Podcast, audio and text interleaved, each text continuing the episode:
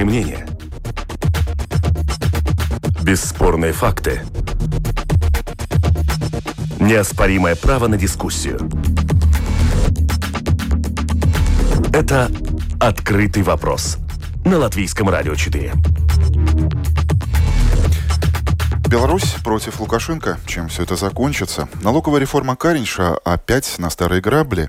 Российская вакцина от коронавируса. А если она это прививка? Это открытый вопрос. Итоги недели. Сегодня пятница, 14 августа. В студии Андрей Хуторов. Добрый день. И представляю наших экспертов. Сегодня в студии рядом со мной политолог Вейко Сполитис. Добрый день. Добрый. На одной телефонной линии у нас э, инвестиционный банкир Гирт Рунгайнис. Господин Рунгайнис, день добрый. Добрый день. И на второй, я надеюсь, что нам удалось дозвониться до Минска, и нас слышит историк, политический обозреватель Валерий Карбалевич. Валерий, здравствуйте. Здравствуйте.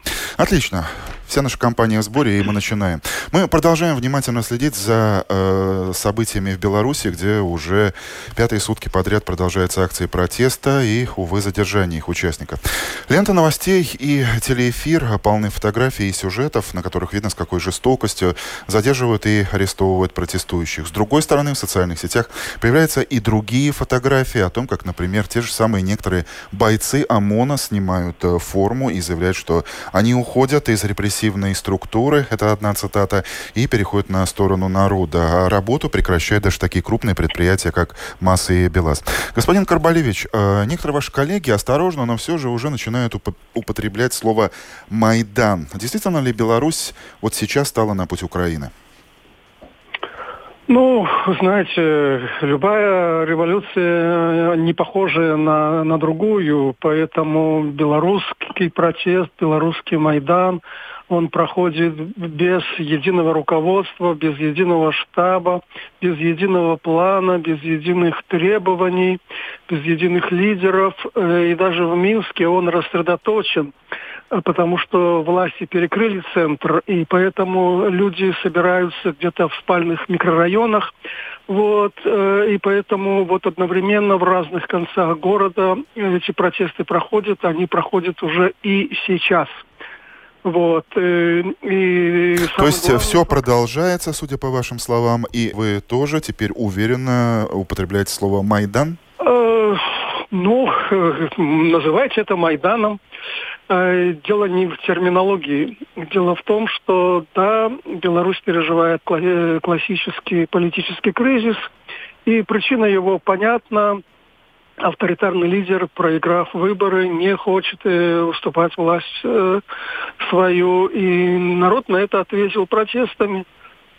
И сейчас очень важно, важный фактор, который влияет на ситуацию, это процессы в трудовых коллективах на предприятиях. Э, там начались собрания, где люди выступают против насилия, против э, э, жестокости милиции и предлагают, требуют проведения э, новых выборов. Вот тут требования разные. Одни говорят о новых выборах, другие говорят, что надо пересчитать голоса тех, тех, на тех выборах, которые были 9 августа. Вот. Но, в общем-то, э, протест массовый, единодушный, и он захватывает уже действительно государственные структуры. Журналисты государственных СМИ э, значит, э, заявляют, что уходят с работы. И вот некие отдельные и представители милиции тоже заявляют об этом. Тем временем э, президенты Польши, Латвии, Литвы и Эстонии накануне призывали в своем обращении прекратить э, силовое решение этого конфликта. Звучат призывы к Лукашенко уйти в отставку, а на уровне Европейского Союза уже в будущем времени, но вполне конкретно обсуждают вопрос о санкциях в отношении официальных лиц Беларуси, причастных к этому силовому решению ситуации. Слышат ли это белорусские власти? Белорусские власти то слышат, но э, что они могут предложить? Э, Лукашенко много раз заявлял, что свою власть он никому не отдаст, что будет бороться э, за эту власть э, с автоматом в руках, как когда-то Сальвадор Альенда в Чили, вот, и, и никуда не уйдет, и, и, и никуда не уедет. Поэтому в это все упирается, в человек, то, что человек э, не хочет уходить от власти.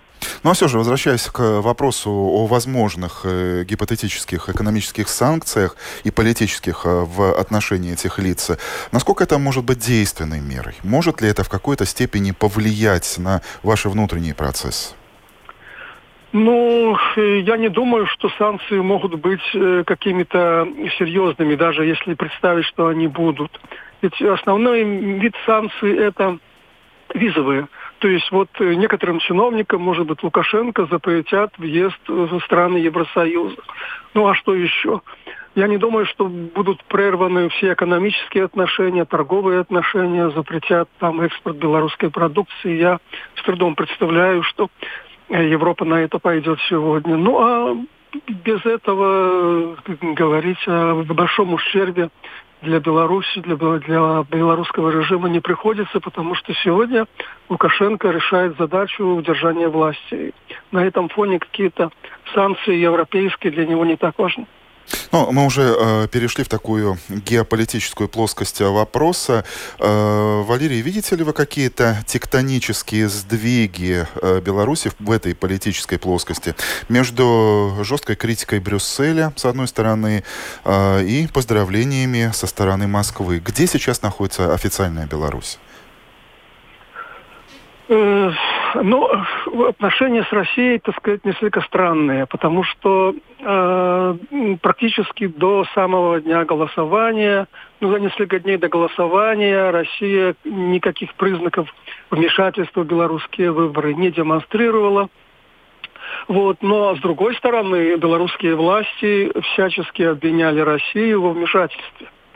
Вот. Э, фактически всех своих оппонентов Лукашенко объявил, что они агенты Москвы. Вот. Э, а тут еще история с этими вагнеровцами. Вот. Э, и, самое смешное, что вот Путин поздравил, да, Мария Захарова, представитель МИДа России, э, выступила с возмущением, э, говорила о вмешательстве каких-то внешних сил в дела Беларуси. Она имела в виду, конечно, те протесты, которые звучат на Западе. Вот. Но белорусские государственные СМИ продолжают раскручивать тему российского вмешательства. И вчера, скажем, по телевизору показали одного человека арестованного, который дает якобы показания о том, что получал э, деньги от российских политологов, за которыми стоит э, Алексей Миллер, глава «Газпрома», и говорил все время о, о московских кукловодах. Вот. И это очень такая странная, странный такой когнитивный диссонанс насчет позиции России и отношения к этому белорусских властей. Действительно звучит странно. Главный вопрос э, сегодня, я понимаю, если бы вот прямо сейчас однозначно и четко ответили на него, то, возможно, сразу по окончании этой программы вы бы даже получили Нобелевскую премию э, в политологии. Но, тем не менее, есть какие-то индикации, которые, быть может, уже сейчас позволяют предсказать и хотя бы предположить, чем все это закончится. Потому что вы помните, когда только все начиналось, было две точки зрения политологов. Одна — это то, что зная ментальность белорусов, пошумят немножко, но потом снова вернутся на работу, все так и закончится. И другое, другая точка зрения, что ничего не закончится, все будет продолжаться. А вы как считаете?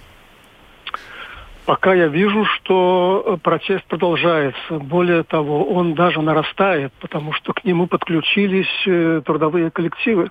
А для белорусской социальной модели государственное предприятие это такие системообразующие элементы. Угу и отношение к ним еще с советских времен такое, знаете, большим пиетитом. Вот. И то, что они сейчас стали тоже на путь протеста, это очень важный показатель. И то, что власти вынуждены были пойти на серьезную соступку скажем, первое, вчера вечером милиция практически не трогала протестующих. И второй момент, власти объявили, что выпускают всех задержанных. Угу. Правда, пока не всех, но э, вот уже ночью выпустили, и процесс, так сказать, выхода из, э, из э, заключения продолжается. Э, общество это восприняло как свою маленькую победу, и я не исключаю, что протест будет нарастать. А власти, э, они отказываются вообще обсуждать тему выборов, э, но они готовы обсуждать, скажем, ну, э, порядок э, акций. То есть э, вот давайте некие правила, некий порядок установим на уличных акциях, что больше не будем, так сказать, друг друга бить. Ну, вот такой, на такой компромисс власти сегодня, судя по всему, готов.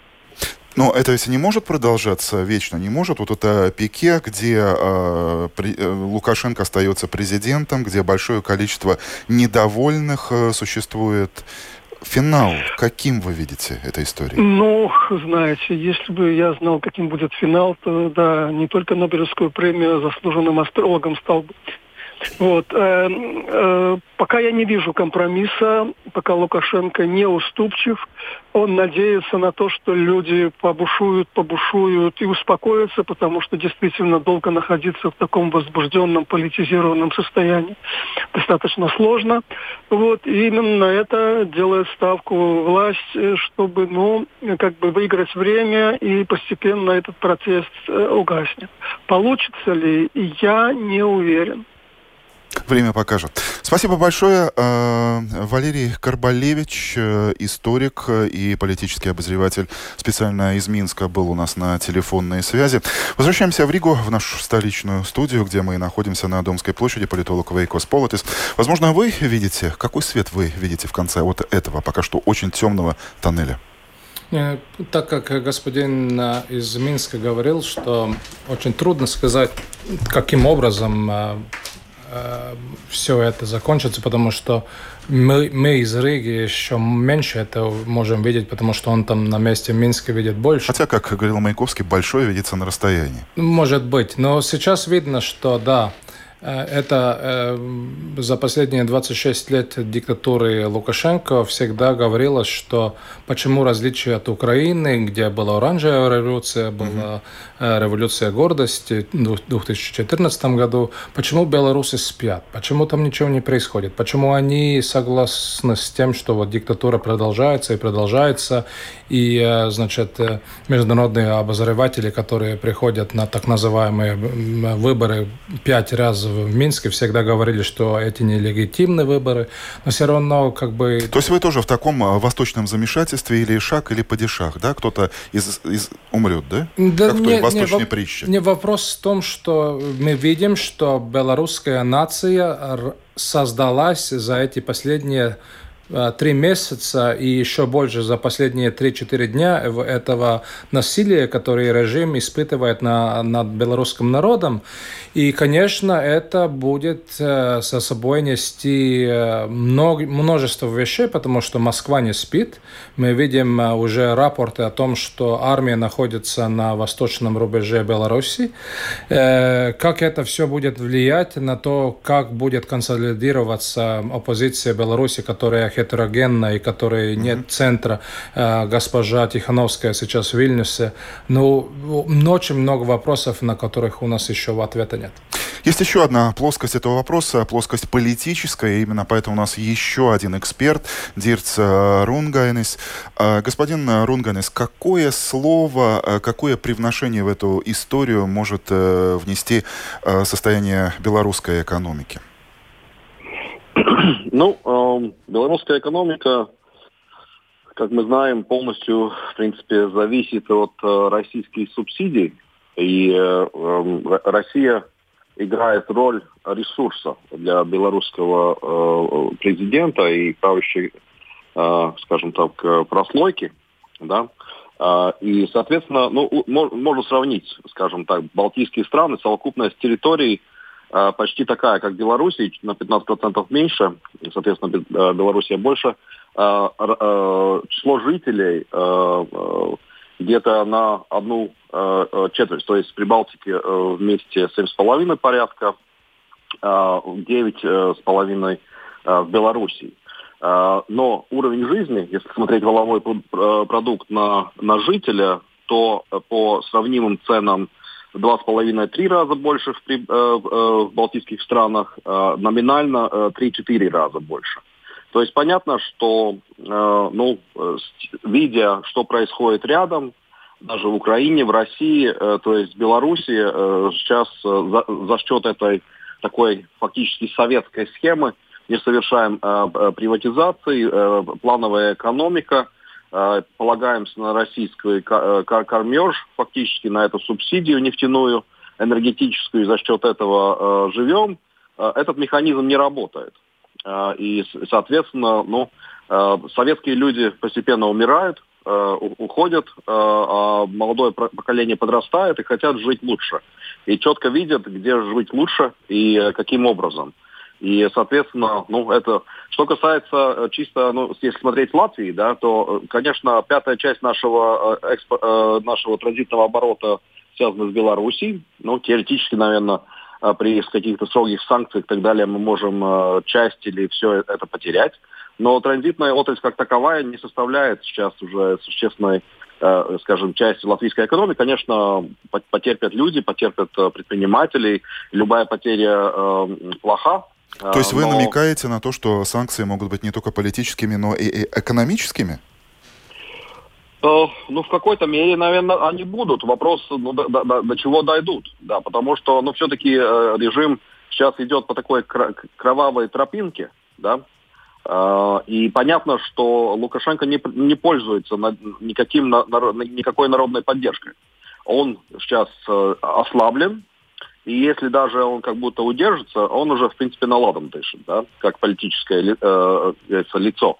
Потому что понятно, что э, уже тогда Россия и элиты будут, э, и сейчас силовики, на, на штыках которых он, он удержится у власти, если удержится, да, они будут уже думать о, о том, как и чем и кем э, его заместить, может найти лицо более популярное, а Россия, соответственно, будет пытаться уже э, на этом всем фоне э, все-таки э, завершить присоединение полное Белоруссии и, и, так, и так далее. Да? Вейко, ну, не показалось ли вы согласно киваете головой? Согласно со сценарием? Я согласен с Дерцем, да.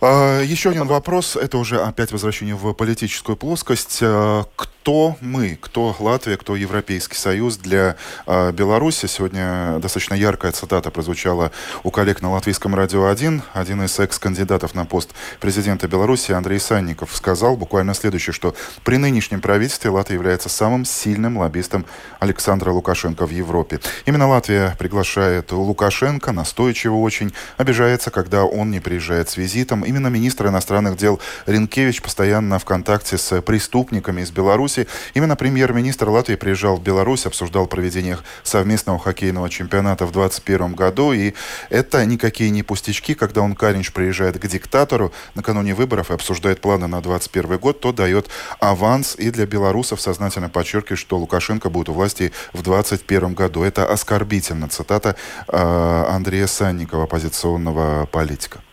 Это понятно. Я, я много раз встречался с господином Санником и понимаю его, который смотрит на эти вещи, смотря из Варшавы.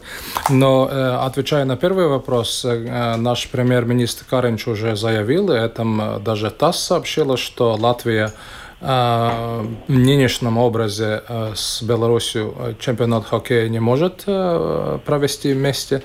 Э, если ответить на другие вопросы господина Санникова, тогда, конечно, если мы говорим о лоббизме, тогда мы должны понять, что мы этим думаем. Угу. Одна вещь – это экономические отношения. Здесь, конечно, у нас строгий лобби из сектора транзита, но, как господин Рунгайн сказал, э, транзит э, во всем ВВП Латвии все-таки упал на такого уровня, чтобы не влиял на, большому счету на развитие латвийского экономики экономики, как в большому счету. А, но третий вопрос – это уже дипломатические лобби. И здесь, конечно, а, мы платим нашему МИДу, а, нашим дипломатам за то, чтобы они удержали и поня... значит, э, поняли, что происходит в Минске. Значит, наши дипломаты ходят к правителям Беларуси, чтобы понять, что они думают, как они видят отношения между Беларусью и Евросоюзом, с Беларусью и Россией, потому что все-таки мы угу. видим, что объединенное государство Беларусь и Россия до сих пор существует. Так что здесь очень тонкая э, шахматы, которые происходят, и, и мы должны э, понять, по большому счету, э, чтобы ответить на этот вопрос, мы должны пригласить и представителя МИДа, чтобы он очень четко ответил на этот вопрос. Одни открытые вопросы. Мы продолжаем экономическую тему, но поговорим уже о том, что происходит у нас в Латвии. Это «Открытый вопрос» на Латвийском радио 4.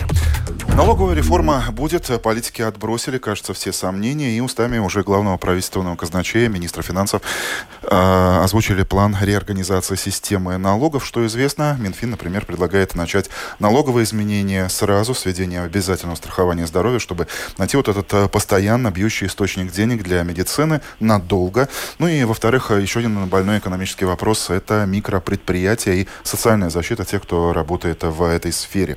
Господин Рунгайнес, э, меня такой вопрос. А вы видите реформу в том, что говорят и обещают сейчас э, политики? Ну, мне кажется, что даже, э, в принципе, все-таки риторики такой, наверное, нету. Э, это поскольку только что пару лет назад уже одна реформа прошла, то ну, и был как бы такой мораторий на изменения, да, буквально год, то сейчас говорят о реформе. Мне кажется, реформы не предвидится. Предвидится действительно, ну, там, повышение необлагаемого минимума, да, и, и, и решение вопроса вот по медицине в какой-то мере, да, который, ну, наверное, политически это одна из партий является коалицией, на это все время уповает, и, ну, и понятно, что это будет, говорится, подниматься, минимальная зарплата, Э, и это, в принципе, экономически в какой-то мере обосновано. Вопрос только в скорости, насколько это будет быстро подниматься и так далее. Да? И там ну, какие-то нюансы, связанные с тем, э, для семей с детьми, например, да, что а получается, что они, они не получают. Но все же, э, иными словами, насколько это важно? Это тот э, правильный шаг в нужном направлении? Или опять политики э, потерялись в тумане и наступают на те же самые грабли, не понимая, в каком направлении двигаться, за что хвататься, с чего начинать? Если это правильно сделано, то есть э, не приводит к дополнительному дефициту, все-таки предполагаю, что все-таки сейчас у нас экономика потеряла часть об, объема из-за э, вируса, да, и э, ну, не надо эту яму рыть глубже. Э, если это сбалансировано, и вопрос, как это можно сделать, то, в принципе, эти изменения, э, наверное, можно поддержать. Вопрос, ну, на чем они остановятся и как они будут профинансированы то, что э, э микропредприятия, э, ну, э, люди в них работающие, в конце концов, не будут получать пенсии или не получать их очень мизерными, и они, ну, не дают ту отдачу экономики, не получают, что этот институт надо упразднять, это, в принципе, понятно давно уже. А, и э, вопрос, как, надеемся, что наконец удастся с этим разобраться. Да. Я не вижу реформы, я вижу, в принципе, такие изменения, которые, ну ладно, чуть больше, чем косметические. Но, тем не менее, а. по вашим словам, изменения в правильном а, направлении. Вейко, что да, я перед э, здесь э, передачей позвонил Минфин и э, хотел узнать точно то, что происходит, потому что то, что мы можем читать в медии, по большому счету мы видим, что есть разные политики из разных политических партий, которые каждый какой-то профит хочет. У каждого свои какие-то Каждый интересы. интересы. да. Но я, я согласен с господином Рунгайнесом, что это как бы идет в правильном направлении, потому что э, в Минфине я понял, что вообще только начнут говорить о реформе, и значит детали реформы в следующей неделе э, в кабинете министров. То есть это самое интересное еще Самое интересное еще впереди. Но другой, э, как бы, вестиумс, значит... Э, послание. Послание было то, что это вопрос э, налоговой реформы как бы решает две стратегические цели. Первая цель, о котором говорил и господин Рундайнс, это решение вопроса о финансировании здравоохранения, чтобы с следующего года они получили добавку 20%. И второй вопрос, до сих пор у нас еще происходит COVID-19, из-за этого еще все пособия, все деньги не выплачены. Чтобы это решать, мы должны солидарно со всеми все-таки финансировать этот вопрос. Из этого и есть вопрос, где 3% берется из социального бюджета и 2% из э, Подоходный налог. Подоходный налог, который прямым образом бьет по э, муниципалитетам, потому они так э, быстро э, сделали заявку вчера. Так что, если мы смотрим на эти две стратегические цели, эти понятны, и, но дождемся следующей недели, когда мы увидим реально, реально детально, что предложено. Господин э, Рунгайнис, э, вы уже сказали по поводу вот этих маленьких, но тем не менее робких шажочков, э, по вашим словам, в правильном направлении. Возможно, у политиков появилась воля четкая и понимание того, что нужно менять и использовать эту ситуацию, уже упомянутую ситуацию с коронавирусом, чтобы действительно реформировать эту систему. Видите ли вы это? Вы имеете в виду налоговую? Да, конечно. Об этом мы и говорим а, сейчас. Ну, нет, ну, э, я, я думаю, что движение в правильном направлении, но надо понимать, что в, цел, в целом задача очень э, тяжело решаема, потому что целый на, ряд налогов в Латвии уже сейчас выше э, налогов в Эстонии и в Литве. В то же самое время э, проблема в, в неплатеже, то есть э, насколько э, меньше относительно платятся те налоги, которые у нас есть, по сравнению с Эстонией и, Литвой. И что важно, важно, чтобы экономика росла, росла э, предприниматели и предприятия зарабатывали, могли платить более высокие зарплаты и больше налогов. И если налоговая система этому не способствует, и Латвия теряет конкурентоспособности э, соседними странами, то это будет, экономика не будет расти, не будет давать результатов, не, соответственно, не будет доходов. С другой стороны, нужны расходы, нужен, ну, нужен бюджет.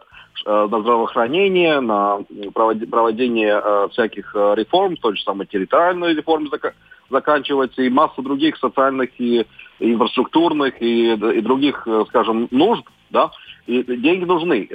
Уровень как будто налогообложения как такового, ну, не такой высокий, если так теоретически смотреть, по сравнению с другими европейскими странами. Но на рабочую силу уже очень высокий. Одни, один из самых высоких э, в мире и выше, чем в Литве в Эстонии эффективно. Да?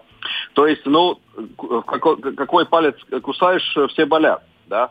Надо, с одной стороны, повышать налоги, но с другой стороны, э, не убивать э, э, ту, ту курицу, которая приносит золотые яички, да? чтобы э, э экономика развивалась.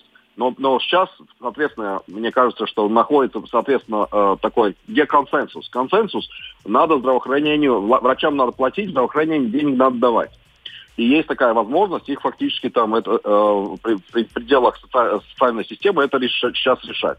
И плюс э, подним, поднимать, э, давить минимальную зарплату, показывая предпринимателям, что нельзя рассчитывать, продолжать э, здесь такой бизнес, который здесь слишком низкой за добавленной стоимости. Надо переходить и находить другие бизнеса, э, зарабатывать деньги э, уже, как говорится, подобается. Ой, а, видели вы, как сейчас господин Сполтой согласно кивает головой постоянно. Да, да, да. А, по поводу солидарности в контексте упомянутого коронавируса, на этой неделе еще стало известно о выделении 70 тысяч евро на субсидирование зарплаты работников сферы экспорта и туризма. Давний должок государства перед теми, кто остался, увы, ни с чем из-за э, предыдущей ситуации. Замечательно, что такие средства есть и для туризма, и для людей культуры. И э, здесь э, вопрос... Э, Сделала ли власть работу над ошибками э, и деньги достаточно большие выделяются для тех, кто действительно в них нуждается и э, в нужном объеме? Господин Рунгаенс. Ну, всем э, видно, Как тяжело вздохнули или показалось? Да, э, понятно, что э, э, отрасли, э, значит, э, то, что связано с туризмом, и с культурой они потерпели, наверное, больше всего. А, а, отели, гости, э, отели, э, кафе, рестораны, э, тур, тур, люди, проводящие туры и все с этим связаны, всякие люди, организующие мероприятия, концерты, театры и все остальное – эти люди потерпели в определенной мере больше всего, потому что ну, не могло состояться то, что было запланировано, и сейчас ну, все-таки пока им трудно выходить обратно. И плюс э, это все интеллигентные люди, представленные в твиттерах, в фейсбуках и везде, везде и, э, и под предвыборную ситуацию в Риге, и, и мы уже вошли, и в следующем году у нас будут выборы самоуправления, а, а там уже, смотри, до, до, недалеко до, до выборов 7, да. Так что пон, понятно, что надо было поддержать, и, ну, сейчас на этом фоне этих огромных затрат, которые Европа предпринимает, и всего... То есть, иными ну, словами, на месте э, Каринша и Рейерса вы этот финансовый вопрос также бы решали? Ну, однозначно, да или нет? Бросили, да, бросили э, э, индустрии, чтобы, говорится, ну, как- как-то успокоить Господин Рунга, Наис употребил глагол «бросили». Вы согласны? Да. Ну, вопрос в том, э, как, как ну, день, деньги же были предназначены для этого, и как господин Рунгайн сказал, а, они э, из всех больше потерпели, так что эти деньги нужны, конечно, это влияет на госдолг, но потом мы должны, эти деньги же придут обратно, они не, не пропадут, они будут в латвийской экономике вращаться, так что в таком смысле все происходит, э, как это должно происходить. Еще одна тема, судя по количеству комментариев так называемых диванных экспертов на порталах новостей, самой обсуждаемой темой недели стала в том числе и готовность России начать вакцинацию против коронавируса. И не только вакцинировать э, у себя, своих сограждан, но еще и поделиться этой новой вакциной с другими странами. В то же самое время российские фармакологи не скрывают, что э, вакцина прошла только две стадии тестирования из необходимых трех, э, что вызвало, с одной стороны, в Европе, в Америке скепсис, скепсис, с другой уже достаточно настоятельные призывы. Не спешите дождаться, что покажут э, стад- результаты третьей стадии испытаний на уже достаточно большой э, выборке э, людей. То есть задача, чтобы не навредить, возможно, какими-то еще неизвестными побочными явлениями. Господин Сполотес, а в нынешней ситуации, когда эксперты уже сейчас открытым тестом говорят, вот-вот, вторая волна COVID-19 на пороге, вы были бы готовы привиться такой э, вакциной или, или подождать? Ждать? Ну, я, я буду прям, я отвечу. Я даже, когда, например, где-то идти на день рождения и надо купить водку, я Ой-ой-ой. выбираю украинскую или польскую, чтобы не помочь э, страну-агрессору, которая войну в Грузии и Украине. То есть, иными словами, даже если вдруг потом э, третья, четвертая стадия подтвердит, что эта вакцина действенная, вы... Не верю, потому что если даже русские э, эпидемиологи и медики говорят, что все-таки они не верят этой вакцине, почему бы я поверил? Господин Рунгайнес, вы видите в этом вопросе э, медицинскую составляющую или вот тоже, как ваш коллега, господин Вейко, политическую? Ну, э, да, я тоже скептичен. Э, мне, кажется, что ну, надо понимать, э, Россия сегодняшняя намного слабее Советского Союза, который был там 30 лет э, тому назад. Э, много людей, и в основном лучшие специалисты отъезжают и отъезжают на протяжении всех этих 30 лет. Э, конечно, Россия продолжает и имеет какую-то, э, говорится, ну, возможность что-то что делать, но мы видим, что как, как в Сочи надо мошенничать, чтобы добиться, добиться э, победы. Ну, скорее всего, все-таки это э, Путин все время э, пытается быть игроком на мировой сцене, и тут с точки зрения и репутации, говорится, для своих жителей, да, и так далее, он хочет показать, что они в этой игре тоже участвуют и могут в ней как будто даже там показать какое-то временное преимущество, даже какой-то выигрыш. Но ну, я бы не стал прививаться этой а, а, говорится, вакцины, даже, даже ну, не, не по таким только соображениям, как господин а, а, Столикс, да, я, я, я думаю, что там еще много вопросов. И, ну, в конце концов, конечно, есть, наверное, теоретическая какая-то вероятность, что все окажется хорошо, и действительно эта вакцина окажется не хуже, скажем, тех других, которые разрабатываются и которые появятся. А, понятно, что при этих темпах даже первые вакцины, которые появятся ну, целого ряда, э, э, скажем так, э, всемирно известных огромных фармацевтических компаний, да, они будут, наверное, не те самые лучшие. Если этот процесс продолжится, то сейчас развивается в мире 150 вакцин. И я не думаю, что ну, обойти, э, говорится, тот период... А третья стадия это, это что? Третья стадия это проверка нам на там 10 тысяч э, э, людей несколько месяцев, чтобы безопасность обнаружить и понять во всех там возрастных группах и так далее, и так далее. Да? Ну да, главное, это чтобы выявить э, произошло. побочные эффекты. Да. Ну да, так что... Да, так, что там, да еще э, господин Рунгайнс наводил меня на исторический э, опыт тоже. Если мы смотрим на то, что происходило в Советском Союзе, тогда центром э, испытаний фармакологии все-таки считалась Латвия. Это был и Гриндекс сегодняшний, и э, господин Калвинч, значит, которые разрабатывали абсолютное множе... большинство э, фармакологических препаратов в Советском Союзе, так что сейчас это находится в Латвии, это еще один аргумент. Тоже самое. Был день а, когда я обратил внимание на заголовки наших российских коллег, а прививку от нового вируса сделала дочь Владимира Путина. Практически полдня эти заголовки были. Ох, если бы вы видели видео, э, реакцию Вейко. То есть, по-вашему, не случайно, что такие заголовки появились, да? Да. Ну, здесь абсолютная политизация.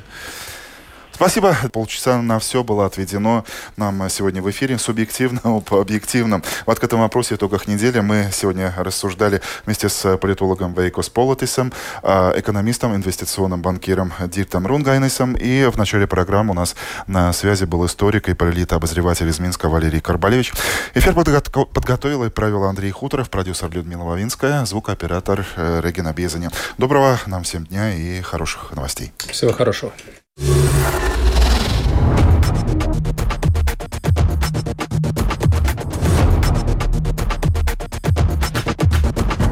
Спорные мнения. Бесспорные факты. Неоспоримое право на дискуссию. Это «Открытый вопрос» на Латвийском радио 4.